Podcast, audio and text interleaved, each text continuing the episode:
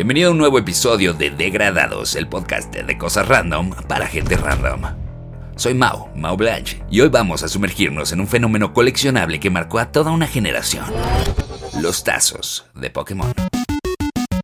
Lanzados en México a finales de los 90 y a principios de los 2000, los tazos de Pokémon eran pequeños discos de plástico que venían en las bolsas de papitas de sabritas. Cada tazo presentaba la imagen de un Pokémon y su número en la Pokédex. Los primeros tazos de Pokémon cubrían la primera generación de estos pequeños monstruos de la región de Kanto, incluyendo famosos iniciales como Bulbasaur, Charmander y Squirtle, así como el icónico Pikachu y al misterioso y raro Mew. Algunos de los más difíciles de conseguir, según decían, eran los de Pokémones como Mew y Mewtwo, o los tres pájaros legendarios como Articuno, Zapdos y Moltres. Estos tazos eran buscados por coleccionistas y se consideraban un gran hallazgo si te salían en tu bolsa de papitas. Hoy en día los tazos de Pokémon son considerados objetos de colección y pueden valer bastante dinero.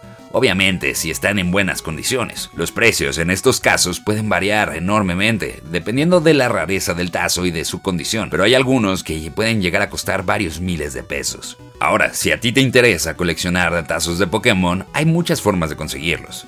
Basta visitar sitios de subastas en línea como eBay o Mercado Libre, donde a menudo hay tazos a la venta.